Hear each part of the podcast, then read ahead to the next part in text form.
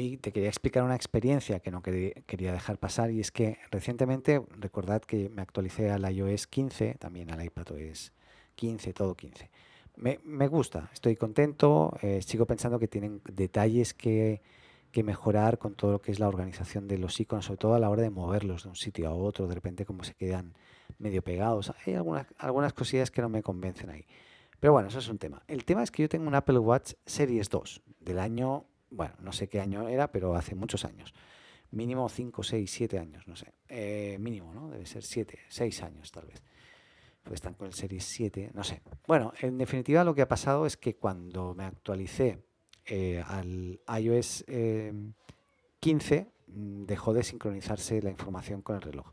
Yo no me di cuenta al principio, eh, porque, pero me di cuenta de que no, no me llegaban notificaciones. Digo, qué raro.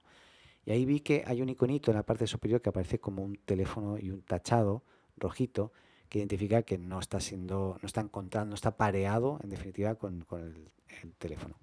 Entonces dije, uy, qué raro. Ahí me preocupé un poco y empecé a buscar en internet y me preocupé más porque encontré un montón de información de páginas que dicen, no, ahora con iOS 15 se preca se elimina la, la, posibilidad de sincronizar con tu Apple Watch Series 2. Tiene que ser mínimo Series 3. Y eso lo leí en varios sitios, he de decir, y me asusté, me dije, no, puede ser que Apple, pues mm, este, este reloj que me funciona perfecto para lo que yo necesito, que, que muera de un día para otro y que ahora me, me tenga que comprar otro. Mi señora se, decía, estos chicos están locos, estos de Apple están todos locos, que estamos ensuciando el planeta, claro, es que con toda la razón.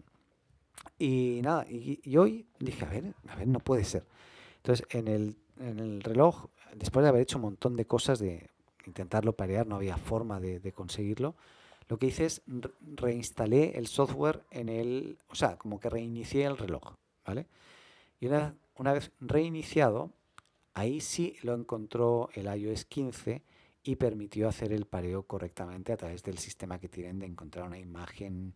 Eh, pone, pon tu, pon la, eh, sale la cámara y, pon, y, dice pon tu reloj aquí, ¿no? Tienes que poner el reloj ahí, sale una animación y funcionó perfecto. Así que ahora lo tengo ya pareado de nuevo, todo funcionando, las notificaciones, el tema de la salud, etcétera, etcétera.